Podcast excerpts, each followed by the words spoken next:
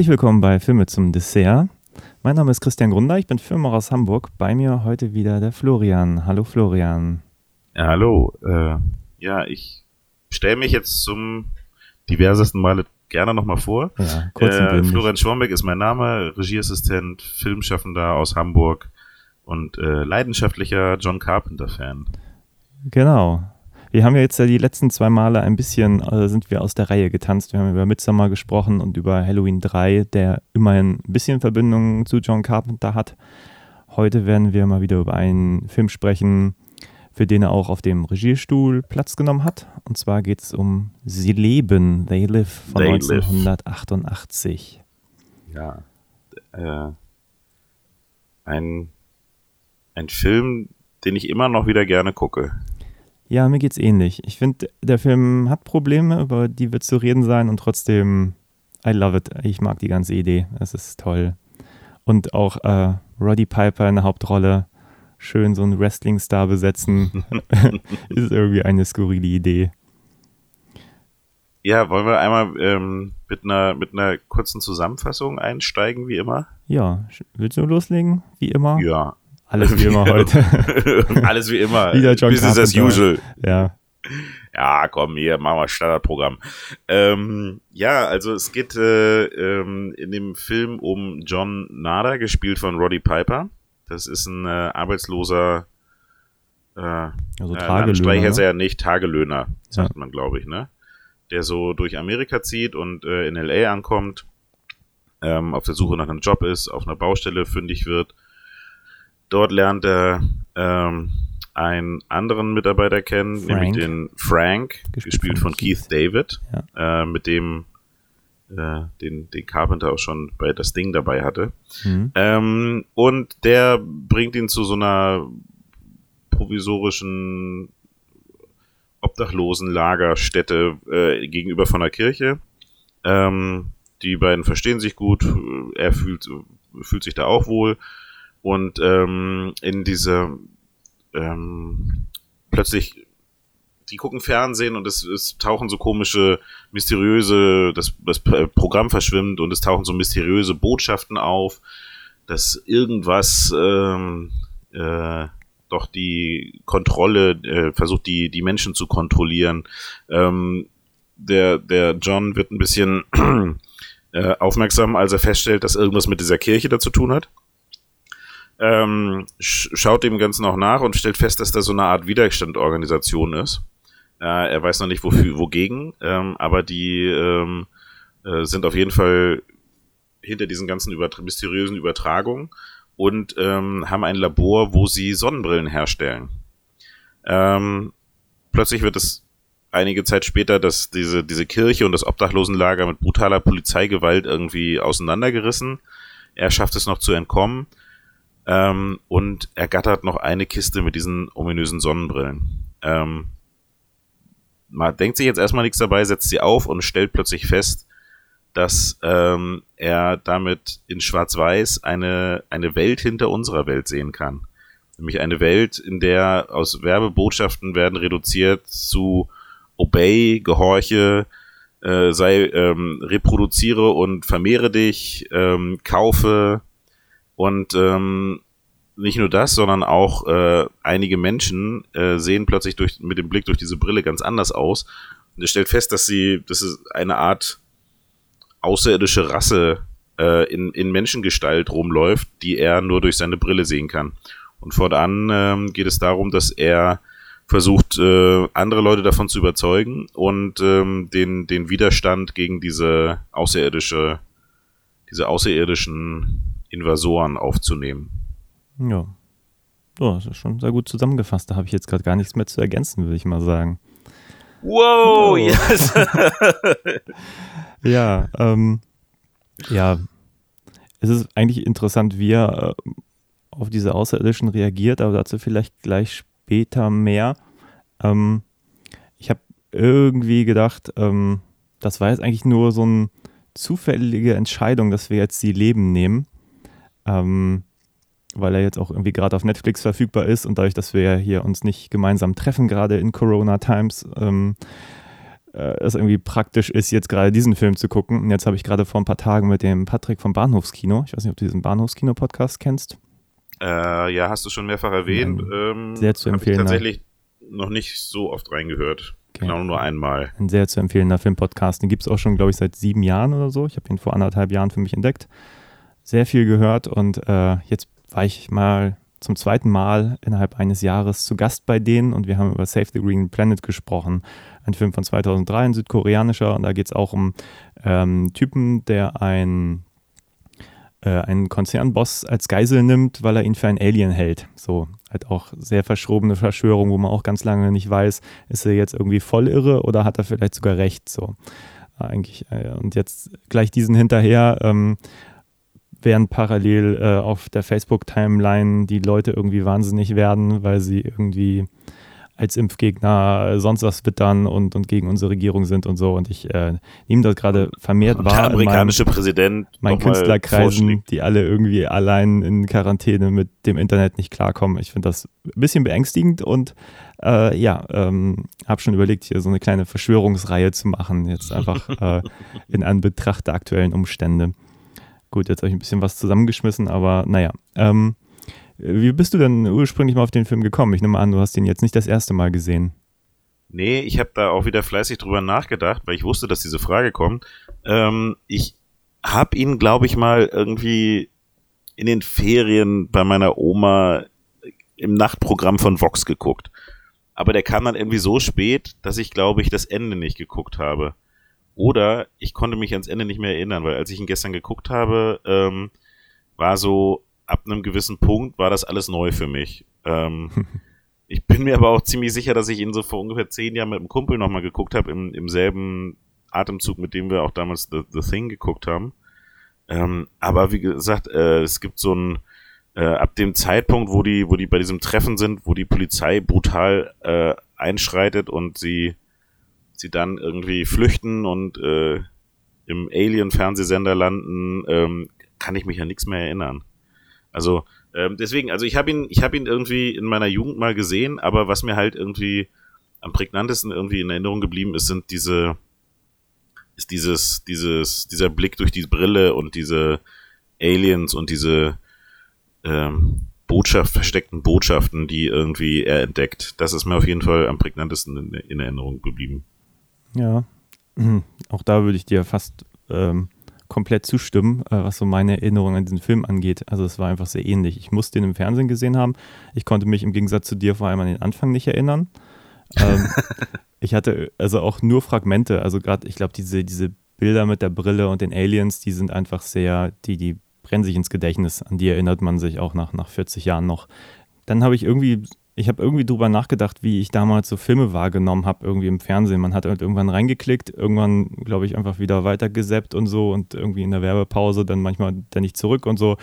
Ähm, ja, und ich glaube, das war so ein Film, den ich nie wirklich bewusst von Anfang bis Ende gesehen habe, aber dafür ganz häufig in diesem Fernsehmodus irgendwie wahrgenommen habe. So, das ist meine Erinnerung. Aber trotzdem irgendwie Bilder, die ja. sich dennoch irgendwie eingebrannt haben. Genau, und ich habe kurz überlegt, dass ja Carpenter-Filme sich grundsätzlich eigentlich immer sehr gut fürs Fernsehen geeignet haben. War so eine meiner Ideen. Weil es ja selten Filme sind, in die man nicht reinkommt. Wenn man irgendwo reinklickt, egal welchen Film ich jetzt von ihm nehme, man hat ja eigentlich nie Probleme, irgendwie der Handlung weiterzufolgen, weil sie doch immer sehr geradlinig ist. Sie benutzt keine tausend Twists, die aufeinander aufbauen und so. Da, dafür schien mir dieser Film sehr geeignet. Sehr fernsehtauglich, war so mein kurzer Gedanke dieser Plot hier ist auf jeden Fall sehr, ähm, sehr straight. Also das ist, ähm, ist ja auch wieder ein, das basiert, glaube ich, auf einer Kurzgeschichte aus den 60ern, woraus dann ein Comic gemacht worden ist. Und aus diesem Comic hat äh, John Carpenter dann irgendwie ein, ein Drehbuch geschrieben. Ähm, steht allerdings nicht in, unter seinem Namen irgendwie drin, weil er sagt, irgendwie, da haben, sind so viele Einflüsse drin, das wollte er jetzt nicht irgendwie als sein, sein Buch verkaufen, deswegen steht das Frank Armitage drin. Das irgendwie auch so eine Anspielung an Lovecraft ist. Ja. Ähm, aber ja, der hat einen sehr straighten Plot, der auch sehr geradlinig durchgezogen ist. Also wie du sagst, da sind jetzt keine großen Plot-Twists drin. ähm, na gut, am Ende, äh, die Frau, die er entführt hat, die, die ist am, taucht am Ende wieder auf und ähm, nachdem sie verschwunden ist und äh, wurde anscheinend umgedreht. Aber das ist so das, die einzige Überraschung, die da drin ist. Aber so sonst ist es relativ straight, irgendwie so, er, er sieht es, ähm, ähm, er, er, er sieht diese andere Welt, äh, sucht den Widerstand und fängt halt an, irgendwie ein Mann gegen alle Aliens auf diesem Planeten.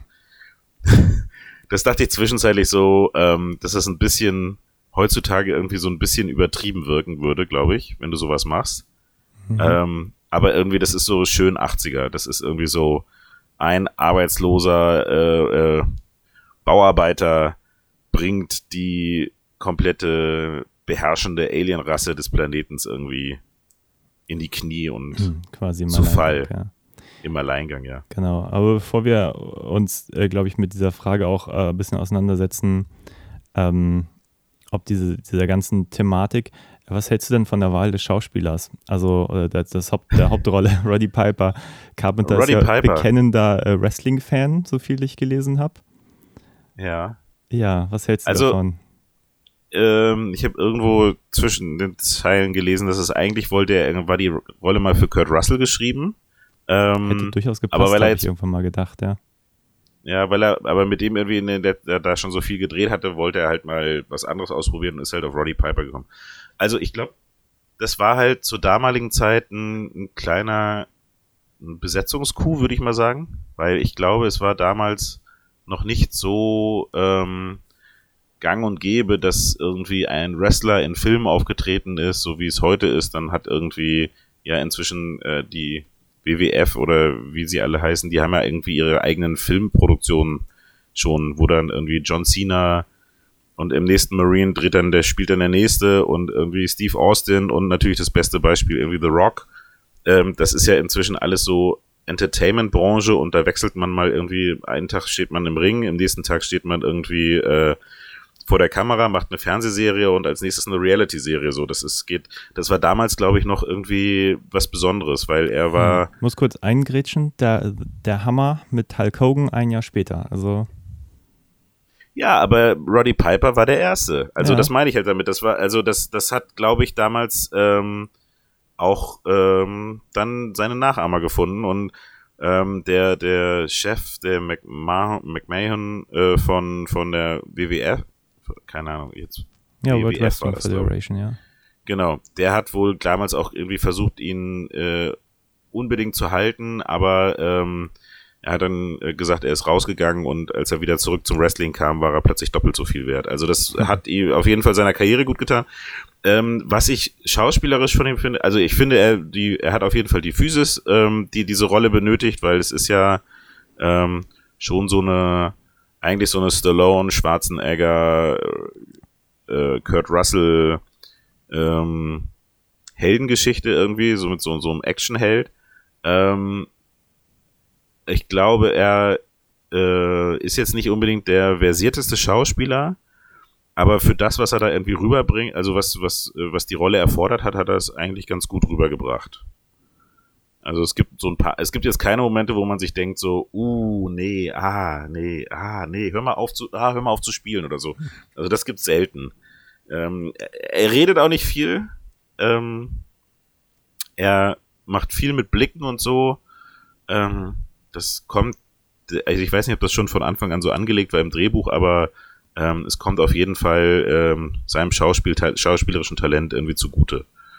Ja, ich hatte auch den Eindruck, sie haben auch sehr auf, ähm, auf ihn das Drehbuch geschrieben. Also es gibt zum Beispiel diesen, diese sehr lange Kampfszene, die es wahrscheinlich ohne ihn als Hauptfigur nicht gegeben hätte, wo er mit dem Frank im Hinterhof ähm, sich wirklich sehr, sehr lange ja, bekämpft. Die ist auch tatsächlich sehr berühmt geworden. Also da, das, die wird inzwischen auch irgendwie in den, die ist, eigentlich ist sie nicht so spektakulär, weil es ist eigentlich ein, äh, du siehst halt, dass sie teilweise daneben schlagen oder nicht voll durchziehen oder so. Ähm, aber die ist ähm, äh, auf jeden Fall, die fühlt sich echt an irgendwie. Also es geht halt darum, dass ähm, John hat inzwischen ähm, irgendwie die, die Brille gehabt, ist in eine Bank gegangen, hat irgendwie Polizisten abgeschossen, die, die, die Aliens waren, äh, ist auf der Flucht ähm, und kommt dann wieder zurück zu Frank und Frank ähm, hilft ihm, obwohl er irgendwie das Gefühl hat, dass er irgendwie so ein bisschen durchgedreht ist. Und ähm, John will halt unbedingt, dass Frank diese Brille aufsetzt, um halt sieht, wie er die Welt inzwischen sieht. Und Frank weigert sich und äh, da wurde, glaube ich, inzwischen viel reininterpretiert. Ähm, das wurde auch sehr, sehr gut analysiert von einem äh, YouTuber, dessen, dessen Essays ich gerne gucke. Das ist Rossatron. Wollte ich heute mal einfach mal so einen ähm, großen äh, äh, Credit geben, weil der ist, ähm, der, der hat sich auf Actionfilme irgendwie konzentriert von den, von den 80ern bis heute und macht da immer sehr ähm, interessante Analysen und ähm, äh, den, der hat auch, hat auch gesagt, dass das eine seiner Lieblingskampfszenen ist. Und das, ähm, ja, dieser Kampf ist, glaube ich, so entstanden, ähm, der sollte eigentlich nur mal irgendwie eine Minute lang sein und dann haben sich aber irgendwie äh, Roddy Piper, Keith David und äh, John Carpenter bei John Carpenter getroffen und dann haben die halt gedacht, okay, wir ziehen es jetzt mal richtig durch und haben das Ding halt irgendwie auf fünf, fünfeinhalb Minuten irgendwie durchchoreografiert und drei Wochen lang trainiert. Ähm, ich glaube, der, der Roddy durfte dann noch irgendein, irgend so Signature Wrestling Move mit einbauen. Sah mhm. auf jeden Fall so aus. Ähm, aber das ist auf jeden Fall äh, in die Annalen der Filmgeschichte eingegangen, diese Kampfszene.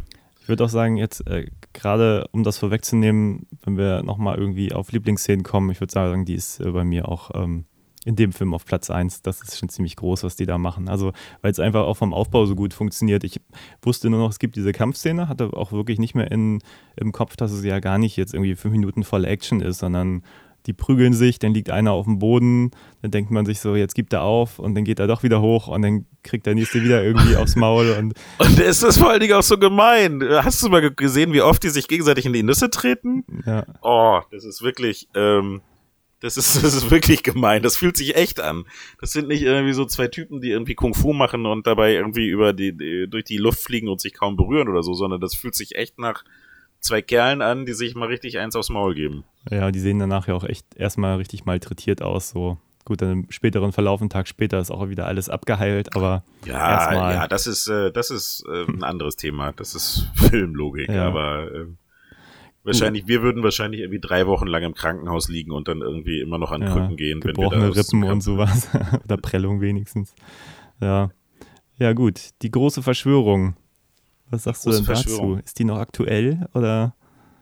Ähm, Habe ich auch gedacht. Also ähm, große Konsumkritik. Es geht, ja, es geht ja darum, dass die Aliens quasi auf die Erde gekommen sind und die Erde so ein bisschen als ihr, ihr, ihr Rohstofflager, ihre, wie ein Business betreiben und sich dazu halt dann auch mit einigen Menschen verbünden, ähm, aber wir im Prinzip so ihre Nutztiere sind und ähm, äh, ich glaube, diese, ähm, irgendwo wird auch mal erwähnt, so wir sind ihre dritte Welt, so. Und äh, ich glaube, das war damals eine ganz klare Reaktion auf die auf die äh, Reagan-Administration und auf die Privatisierung im, in vielen Bereichen in, in Amerika der 80er und auch in, auf die, auf die Konsum- und, und Yuppie, ähm, höher, schneller, weiter, ähm, äh, Geiz, nicht Geiz ist geil, das ist ja, das ist ja aus Deutschland, äh, aber auf diese, auf diese ganze Kultur war das, glaube ich, eine, ähm, eine eindeutige Reaktion. Das hat ähm, Carpenter ja auch selber gesagt, dass ihn das irgendwie angekotzt hat.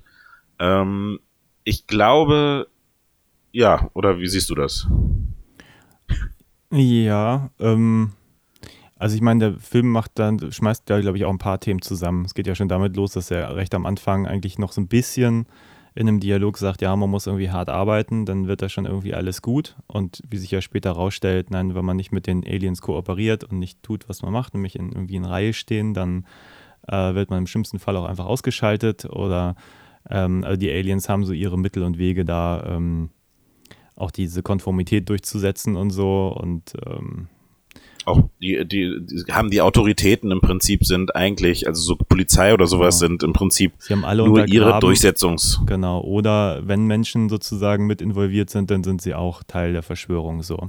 Und im Prinzip erzählt der Film halt sehr, sehr viel Verschwörung. Also ich finde es teilweise wird äh, visuell fantastisch in Szene gesetzt, also mit, mit diesen Blicken durch die Brille, durch ein Buch oder durch einen Zeitschriftenladen und man sieht auf jeder Zeitschrift dann nur irgendwie äh, kein Inhalt oder ähm, No Thoughts. Sie fern, kaufe. Ja, oder halt sowas, aber es ist schon, wenn man, ich habe ein, zwei Mal pausiert, um wirklich zu lesen, was auf diesen kleinen Büchern so im Hintergrund steht. Das war schon irgendwie ganz, ganz cool gemacht. So. Und einmal nimmt er auch so ein Magazin in die Hand und blättert es durch und statt langen Artikeln stehen dann wirklich immer nur irgendwie zwei Sätze mit ähm, No Truth oder sowas. Ähm, Schön ist auch auf, dem, auf den Gold Dollarschein steht, dies ist dein Gott. Genau. Und dann äh, macht der Film aber ja noch viel mehr Fässer auf, also mit, mit ähm, Manipulation durch die Medien, halt in dem Fall irgendwie das Fernsehen, weil es ist ja nachher dieser große Fernsehsender, der sozusagen äh, Teil, also eigentlich die ganze Verschwörung am Laufen hält. Das ist auch so ein Grund, wo ich mir nicht sicher bin, es macht irgendwie nachher irgendwie Sinn, dass er diese Antenne zerstört und alle ihr, ihr wahres Gesicht zeigen. Ich kann mich aber nicht erinnern, dass der Film das vorher irgendwie explizit erzählt hätte, dass das äh, sozusagen passieren wird, wenn man diese Antenne ausschaltet. Das war so eine. Ja, es gibt ja diese Wissenschaft, diesen Wissenschaftler, der immer wieder in den, in den Übertragungen auftaucht und der erzählt ja halt was von einem, einem äh, außerirdisches Signal, was irgendwie äh, zur Gedankenkontrolle ausgeschickt wird und ähm, ich sag mal, was man jetzt so dem, also das äh, dass da irgendwas passieren muss, wenn man das kaputt macht, äh, ist, glaube ich, ist, glaube ich, schon klar, was genau dann passiert, wird jetzt nicht irgendwie, also es ist jetzt nicht, dass da einer ist und irgendwie einen Flipchart hat und sagt irgendwie so, hier, wenn du die Antenne kaputt machst, dann äh, ähm, äh, sieht man bei allen das wahre Gesicht, weil ähm, ich habe die Konstruktionspläne von irgendwelchen Rebellen bekommen. Ähm, mhm. äh, aber es ist halt schon so das Ziel irgendwie, ähm, wo, wo, was immer genannt wird, äh, es gibt ein Signal und dieses Signal muss von einem starken Ort irgendwie ausgestrahlt werden oder von einer starken Antenne. Und ähm, das ist auf jeden Fall das erklärte Ziel dieses Widerstands, dieses Signal irgendwie zu brechen. Mhm. Ähm, von daher finde ich das finde ich das schon okay, dass dann danach irgendwie, nachdem er diese Antenne kaputt gemacht hat, äh, alles äh, plötzlich alle ihr wahres Gesicht zeigen. Was man sich tatsächlich finde ich viel mehr fragen könnte wäre, ähm, das ist irgendwie, das sind äh, irgendwelche Wesen, die irgendwie sich durchs Weltall schießen können, indem sie sich irgendwie so eine Art Lichttransporter haben und was weiß ich nicht alles. Und dann hängt aber die gesamte Verschwörung davon ab, dass es eine einzige Antenne auf einem Fernsehsender in einer Stadt in Amerika gibt. Und wenn die kaputt geht, dann ist das gesamte Signal kaputt. Das ist tatsächlich eher sowas, wo ich denke, okay, das äh, ist, glaube ich, jetzt dem Plot geschuldet, dass es darum geht, dass irgendwie ein Mann äh, das irgendwie auch aufhalten muss ähm, und nicht irgendwie eine äh, multinationale Widerstandsbewegung, die irgendwie über Münztelefone koordiniert wird oder so. Ja, das stimmt. Ich habe gerade auch ähm, gedacht, ja, das Ende erinnert mich jetzt auch spontan ein bisschen an Halloween 3, über den wir gerade sprachen. Auch mit dieser ganzen äh, medialen Verschwörung und Fernsehen beeinflusst uns alle und so. Ja, war, glaube ich, einfach in den 80ern auch äh, interessantes Motiv. Siehe auch Videodrome von Cronenberg oder Ja, so. klar, ich meine, das ähm, ist Jeder natürlich schon. Fernseher stehen. So, ja, genau, also So jeder hat einen Welt. Fernseher stehen. Ähm, ich meine, heutzutage würdest du wahrscheinlich das Ganze anders ein bisschen aufziehen und würdest wahrscheinlich über äh, das ganze Internet irgendwie mehr mit einbeziehen. Smartphones, äh, soziale Medien, was weiß ich nicht alles. Also ich glaube, das äh, ähm, war halt damals, war es halt irgendwie jeder hat einen Fernseher stehen, im Fernsehen lief viel Werbung, es wurde irgendwie, ist glaube ich auch so ein Symbol dafür, dass irgendwie die Leute äh, abgelenkt werden von der Realität, von dem, was da eigentlich irgendwie passieren soll, ähm, weil die Inhalte, die halt eingeblendet werden in diesem Film, sind halt entweder Werbung oder es sind irgendwelche keine Ahnung, Modeschauen, Frauen, die sagen, wie wichtig es ihnen doch war, dass sie irgendwie Schauspielerin werden und berühmt werden. Also es geht es ist ganz klar, irgendwie so das Fernsehen hat so die Funktion des Bösen, irgendwie die, die äh, Medien sind irgendwie da, um die, die Menschen irgendwie ruhig zu halten. Hm. Und äh, also ich, ich kann mich an die Phase nicht so erinnern und äh, in Amerika war ich damals auch nicht, aber ähm, das passt irgendwie so ins, ins Bild, was man irgendwie so von damals hat, irgendwie. Ja.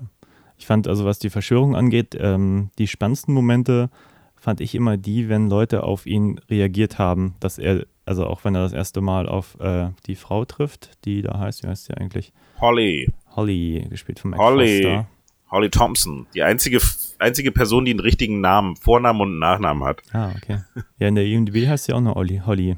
Aber gut.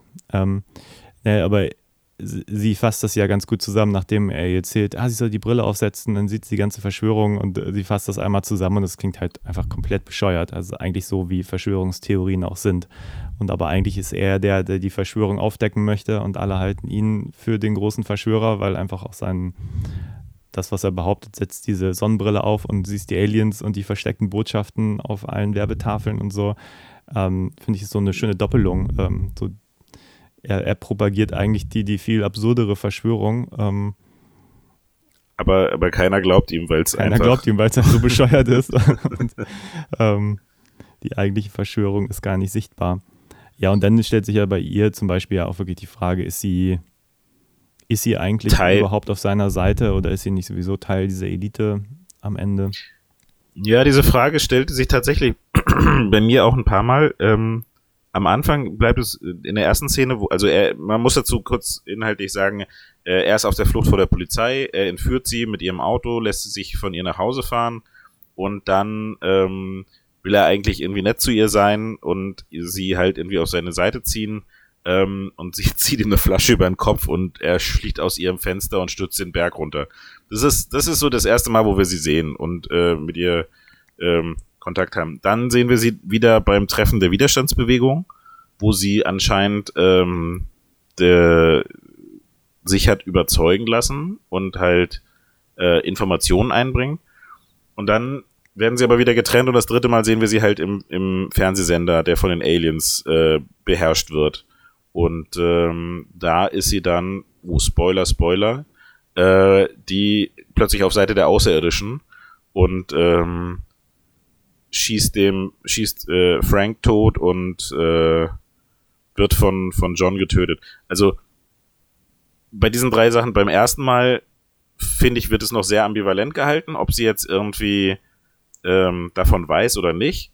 Dann schlägt das Pendel halt so aus beim zweiten Mal, dass man denkt so, oh, sie wusste es nicht und jetzt hat sie die Brille noch gesehen, weil es bleibt auch eine Brille bei ihr liegen und äh, wenn du dann halt aber die dritte Szene wieder siehst, dann, wo sie halt ähm, plötzlich eine Pistole zieht und äh, ähm, den einen abschießt. Frank. Frank! Holly, are you okay?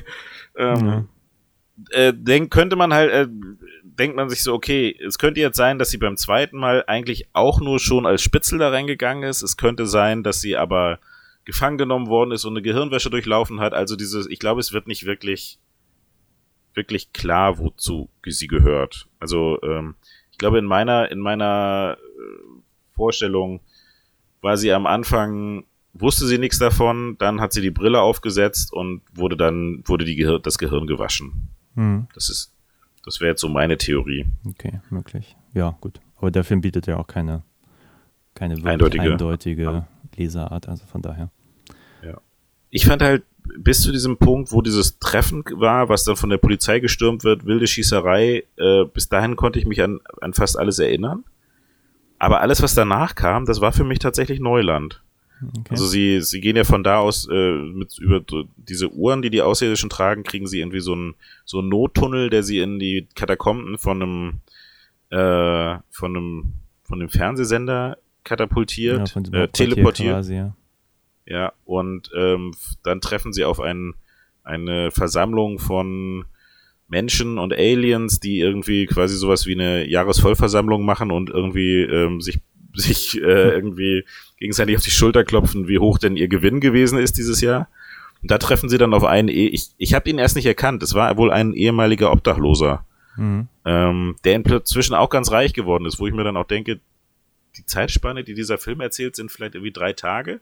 Und er ist am ersten Tag ist er obdachlos und nach drei Tagen ist er plötzlich reicher Businessmann irgendwie äh, im, im Smoking. Das muss anscheinend äh, schnell gehen bei den Außerirdischen. Mhm. Ähm, und der führt ihn durch diesen, diesen Sender und ähm, äh, denkt halt, dass sie plötzlich auch dazugehören. Ähm, und dann äh, beginnen sie ihren, ihren Feldzug gegen, gegen den Sender und äh, schaffen es am Ende halt irgendwie, den, den Sender zu Fall zu bringen. Ja. Ähm, dieses, dieser ganze Teil konnte ich mich echt nicht mehr dran erinnern. Also das, das war, fand ich dann ganz erfrischend, nachdem ich dachte irgendwie so, oh, jetzt gucken wir irgendwie einen Film an, den ich gefühlt schon 20 Mal gesehen habe. Plötzlich so, warte mal, aha, mhm, ah, so war das. Ähm, ja, das, das äh, fand, war, war eine schöne Überraschung für mich. Okay. Ja, ich, ich will immer nicht zu viel kritisieren. Das klingt immer so, wenn, wenn äh, ich danach Revue passieren lasse, dass ich irgendwie alle Filme vernichten möchte. Das ist wirklich nicht der Fall. Ich habe aber auch hier wieder gedacht, ähm, wirklich tiefsinnige Bücher sind das eigentlich nicht, die John Carpenter da macht. Also er hat halt immer irgendwie sehr, sehr gute Themen, wie ich finde, also total interessante, auch irgendwie äh, so ein Snake Plissken oder so. Und aber irgendwie in ihrer finalen Umsetzung finde ich auch bei diesem Film vieles eigentlich nicht durchdacht. Ich habe gedacht, dieser Film wäre zum Beispiel viel, viel besser, wenn es damit anfangen würde, dass er diese Brille findet und dann erst recherchieren würde, was hat es damit auf sich, ähm, wer steckt hinter der Brille, was ist das für eine Verschwörung und so weiter. Ähm, und hier verschwendet dieser Film wirklich schon sehr, sehr viel Zeit und das ist gar kein langer Film, er geht ja nur 90 Minuten. Ähm, aber ich glaube, bis er die Brille aufsetzt, wie, wie viel Zeit vergeht da? 45 Minuten, eine halbe Stunde? Also diese ja, ja, er, ist halt am Anfang das, dieses ganze Beobachtung von der von, von der Kirche und was da passiert und sowas, das wird sehr sehr langsam kontinuierlich aufgebaut. Also du, es wird so sehr lange irgendwie so ein Gefühl aufgebaut, ein Gefühl, dass irgendwas im Busch ist und dass irgendwas passieren wird und dass irgendwas nicht richtig läuft. So, das wird irgendwie äh, sehr lange aufgebaut, bis es dann endlich zu diesem Punkt kommt, wo er die Brille aufsetzt. Okay. Aber es gibt tatsächlich ein, zwei kleine Dinge, die mich stören. Also einmal denke ich, ähm, ver verwirkt dieser Film, wie halt auch einige andere Carpenters, wie ich eingestehen muss, ein bisschen das Spannungspotenzial, was in dieser Geschichte steckt. Nicht, dass ich das irgendwie alles sehr unterhaltsam finde und so, und trotzdem habe ich den Eindruck, wenn man es anders erzählt hätte, hätte, hätte, ne? Aber ähm, wäre da einfach mehr rauszuholen gewesen. Und das zweite ist eigentlich die fast schon reaktionäre Reaktion von ihm auf die Aliens. Die wird einfach so behauptet, sobald der Alien sieht, ballert er sie ab, ohne irgendwie überhaupt nur in Erwägung zu ziehen, dass die vielleicht auch gar nicht feindselig gesinnt sein könnten. Also es werden konsequent alle Aliens erschossen, ohne auch nur einmal einen Hauch von Moral zu zeigen. Das ist einfach in Ordnung. Menschen lässt er laufen, der eine Polizist, der menschlich ist, den lässt er gehen. Aber sonst wird konsequent auf den Kopf geschossen. Also es ist ähm, ja, also bemerkenswert, ja, fand ich, in welcher Selbstverständlichkeit dieser Film das eigentlich gar nicht in Frage stellt. Nicht eine Sekunde. Ja, ich glaube, das ist aber auch so ein so ein äh, 80er-Ding. Das ist der Held und der Held hat halt irgendwie, sobald der Held weiß, was er tun muss, dann tut er es irgendwie. Ähm, aber gleichzeitig ist es ja schon so, dass sie ähm, dass die äh, das erste Mal stellt er fest, dass oder sehen die Aliens zurück, dass er sie sehen kann in diesem Supermarkt. Und danach wird er von der Polizei verfolgt. Die Polizei ähm, nimmt ihn fest und macht ihm irgendwie eindeutig klar, dass er irgendwie äh, äh, doch besser nichts gesehen hat. Ähm, oder er wird, wird umgebracht. Und ähm, dann greift er stattdessen aber die Polizisten an äh, und ähm, tötet die Polizisten und beginnt seine Killing Spree da. Hm. Ähm, Rennt doch einfach erstmal die nächste Bank voll bewaffnet. Ja, ich glaube, aber das fand ich lustig, das ist ja ein Gag. Also, ja, ähm, natürlich. Aber, aber was, ich, was ich eigentlich sagen wollte, ist, dass die, äh, ihm wird ja schon unmissverständlich klar gemacht, irgendwie so, entweder du gehorchst oder wir bringen dich um. Und das ist halt dann irgendwie, dann äh, ist es halt irgendwie so töten oder getötet werden. Und daraufhin, ähm, auch wenn es Polizisten sind, fängt er halt an, sie um zu, abzuknallen irgendwie. Mhm. Äh, und wie du schon sagtest, die Menschen verschont er, wobei er halt nicht zu dem Zeitpunkt noch nicht weiß, ob die Menschen vielleicht nicht irgendwie doch mit denen kollaborieren oder nicht.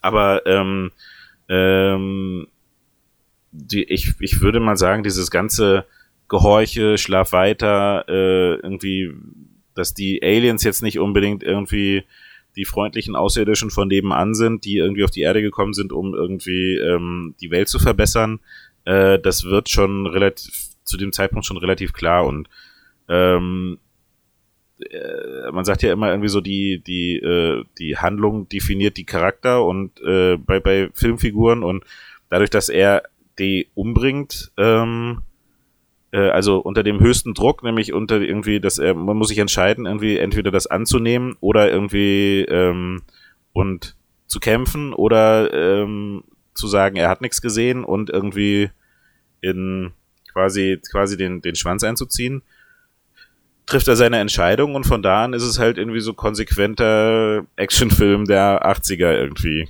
Okay. Ein Mann gegen alle. Ich glaube, was mich nur irritiert hat, es wäre ein leichtes für den Film gewesen, in einer Szene zuvor ähm, jemand der Menschen von diesen Aliens äh, umbringen zu lassen. Ich meine, es gibt ja die Situation, wo die Polizisten da Leute zusammenschlagen und so und trotzdem wird keiner umgebracht oder so. Und auch die, ja, auch später, man impliziert ja, dass die Frau da vielleicht auch äh, eine Gehirnwäsche sich unterzogen hat. Ähm, da wird ja erstmal keiner, keiner gekillt von den Aliens. Ich fand es nur skurril. Also es schien mir so dermaßen selbstverständlich, dass ich mich irgendwann fragte, warum eigentlich? Warum ist es für ihn so selbstverständlich, dass alle Aliens ohne Ausnahme äh, ja, okay. gehören. Ich, so. ich, weiß, was du meinst. Also ich will, äh, ich will auch nicht gar nicht lang drauf rumhacken. Also es fiel mir irgendwie nicht jeden, nicht jeden, den er umbringt, der bedroht ihn und sagt ihm äh, irgendwie so ähm, Gehorche oder wir bringen dich um. Aber Nein, und vor allem ist, halt ist er am Anfang der, der da auch wirklich in dem Supermarkt steht und diese Frau hart beleidigt, die er dann für einen Alien hält, weil er diese Brille erstmalig aufhat. Äh, und er ist ja eigentlich der Spinner. Und ähm, das ist eigentlich ganz schön. Also ich mag eigentlich diese, diesen, äh, diese Verschiebung der ähm, er ist ja einfach auch kein, kein besonders sympathischer Mensch, oder? Ich meine, ist. Äh Nö, erstmal nicht. Er ist halt ein.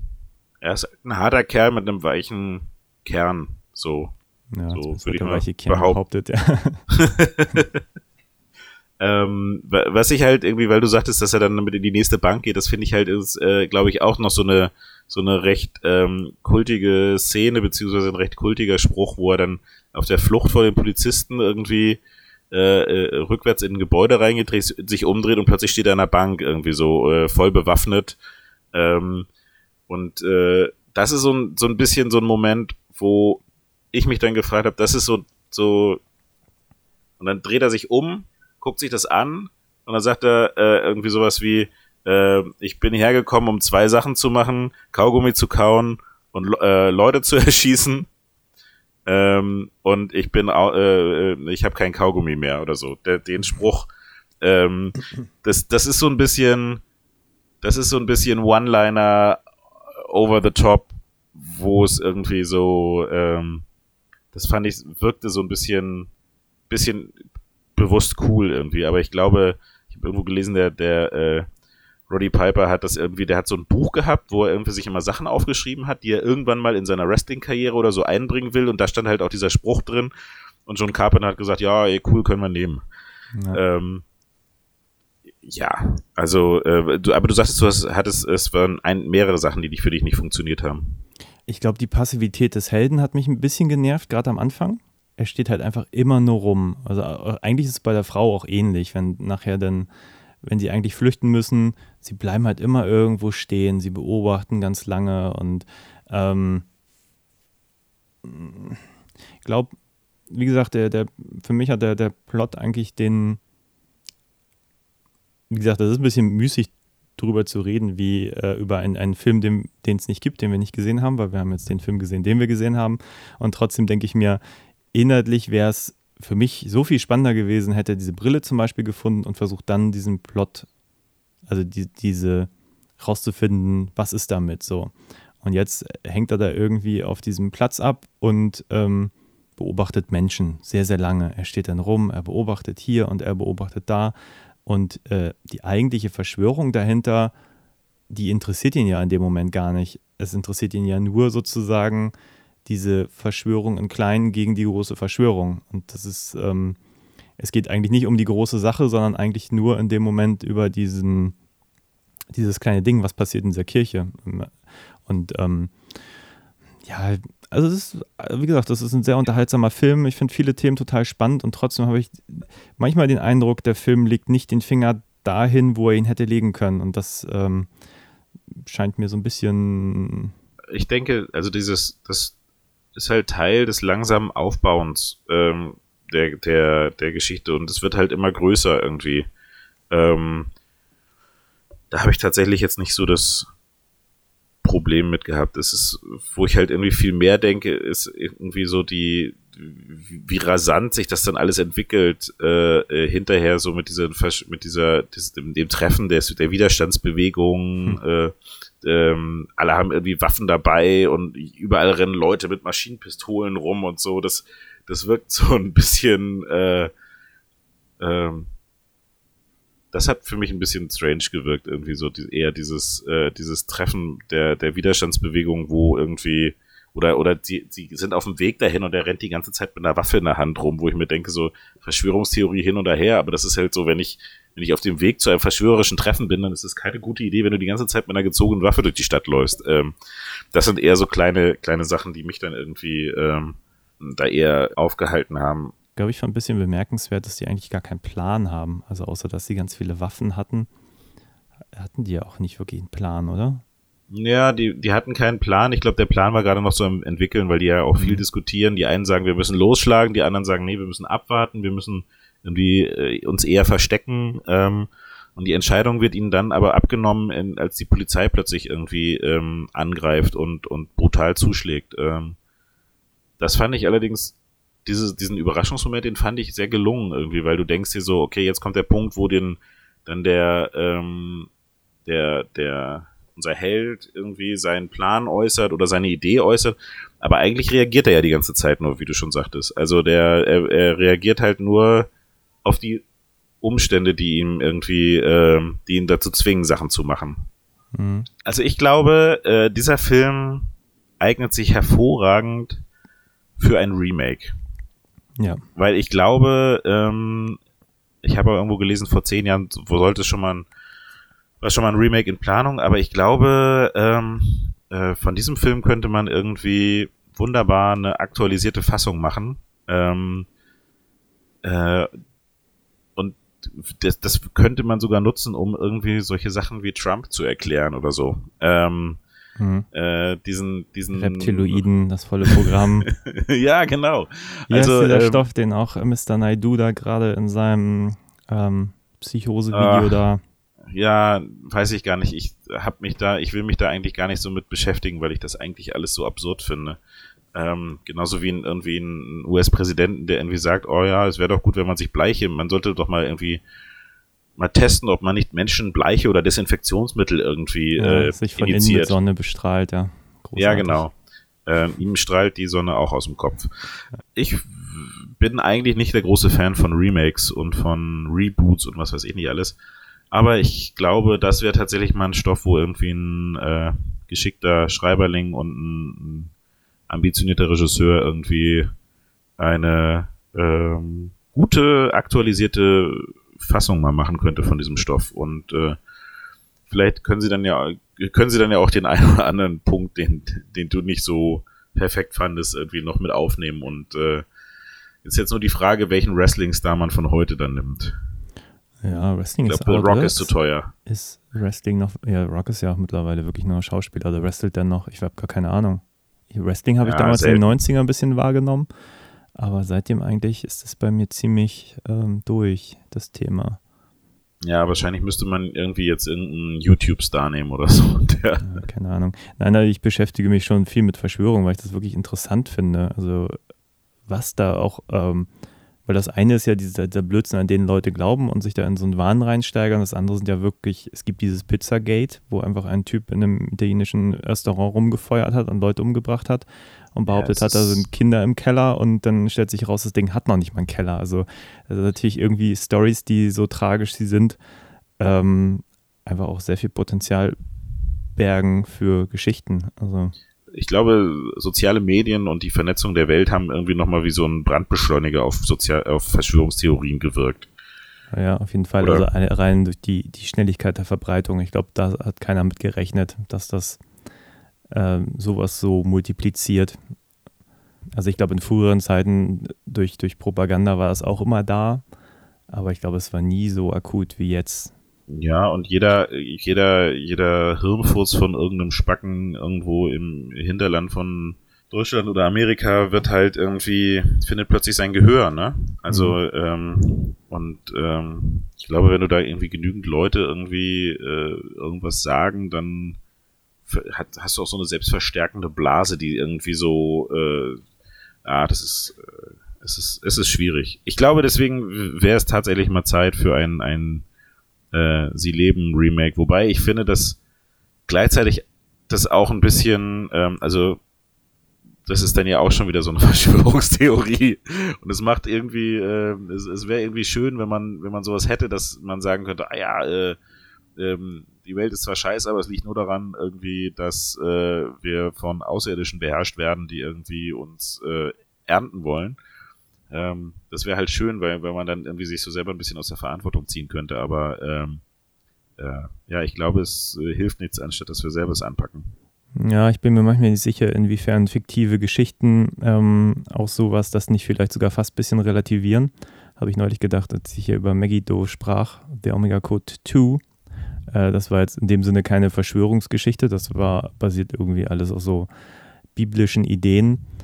Ähm, und trotzdem, wenn dann ähm, Michael York mit Udo Kier zusammen da irgendwie Wein verschütten und daraufhin kommt es irgendwie zu Umweltkatastrophen, ist es natürlich auch eine, ein bisschen eine Verklärung ähm, unser, des Global Warmings, dass man sagt, es gibt gar keine wissenschaftlichen Gründe, sondern wir haben da nur irgendwie so, einen, so einen wild gewordenen Satan in Menschengestalt, der dafür verantwortlich ist. Und wenn man ihn nachher ausgeschaltet hat, hat man irgendwie das Paradies auf Erden. Also natürlich auch arg kurz gedacht, so, also auch aus, aus deren Richtung. Und die Frage ist natürlich immer, wenn du halt, egal welche fiktive Geschichte du erzählst, am Schluss sind es Aliens, ähm, dann setzt du dich natürlich nie mit den wirklichen Problemen dieser Welt auseinander, sondern du nimmst sie eigentlich nur als Aufhänger für in dem Fall eine sehr unterhaltsame ähm, Action-Klamotte. Aber dafür finde ich, funktioniert der Film super. Also ähm, sie leben auf jeden Fall drei Daumen nach oben. Immer noch. Ja. Ich glaube, wenn ich ihm jetzt irgendwie abschließende Wertung geben sollen müsste, würde ich irgendwie so auch so 7,5 oder sowas. Äh, 7, ja, 7,58. Ich weiß nicht, was ich äh, Big Trouble in Little China, den hatte ich ja, glaube ich, nochmal hochgewertet. Ich glaube, ähm, vom Unterhaltungsfaktor war der fast sogar ein bisschen höher. Ich finde halt hier dieses, dieses, diese Thematik und die, die äh, Umsetzung und die Idee halt irgendwie ziemlich geil dahinter. Also, äh, wo wir auch überhaupt noch nicht drüber gesprochen haben, ist die technische Art und Weise, die ist auch wieder sehr solide für ein, wie bei allen Carpenter-Filmen, finde ich. Mhm. Ähm, so Kameraführung, Musik hat er teilweise auch wieder zusammengeschrieben mit äh, einem Künstler, mit dem er auch bei, ich glaube, bei Starman und bei anderen Leuten zusammengearbeitet hat. Das war allerdings die letzte Zusammenarbeit ähm, von den beiden. Also man hört auf jeden Fall bei der Musik Carpenter raus, man sieht irgendwie bei den Bildern Carpenter und ähm, ich würde ihm, ich glaube mal so eine 7,58 geben irgendwie. Okay. Was, was sagst du so? Wie gesagt, ich, ich sehe da auch gewisse Defizite, vor allem in der Erzählung. Ähm, ja, aber 7 kriegt er von mir auch ich mag die ganze Cheesiness. Das ist auch, habe ich jetzt auch im Nachhinein nochmal gedacht, auch bei Halloween 3. Ähm, die Defizite, die ich darin sehe, sind auch irgendwie das, was mich an diesen Filmen fasziniert. Also ähm, da eine Perfektion zu erwarten, glaube ich, würde die Filme im Endeffekt uninteressanter machen. Ähm, und irgendwie mag ich das, dass die auch einfach mitunter einfach ein bisschen händisch wirken und ein bisschen, bisschen nicht immer nicht immer streng logisch sind und äh, nicht alles irgendwie wie perfekt ineinander greift, so, ne? Also es ist halt auch so ein bisschen unperfekt, was, was das auch irgendwie ausmacht.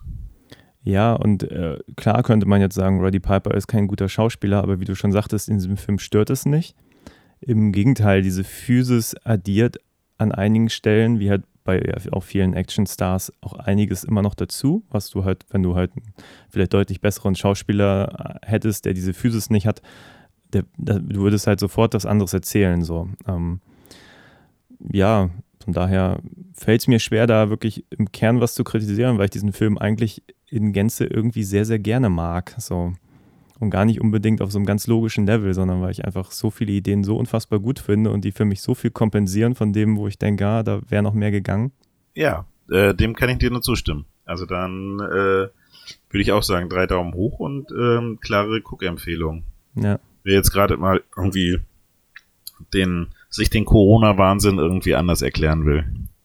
Ja, Aliens waren. Das, genau. Und dazu Double Feature mit Save the Green Planet, den gibt es dann Anfang Mai, äh, nächste Woche oder so, glaube ich, schon auf Bahnhofskino dann auch zu hören. Das Kind muss schlafen, wir müssen zu einem Ende kommen. Ja, okay, dann habt noch einen schönen Tag und wir sehen uns beim nächsten Mal. Mach's gut. Bis bald. Bis dann. Tschüss. Tschüss.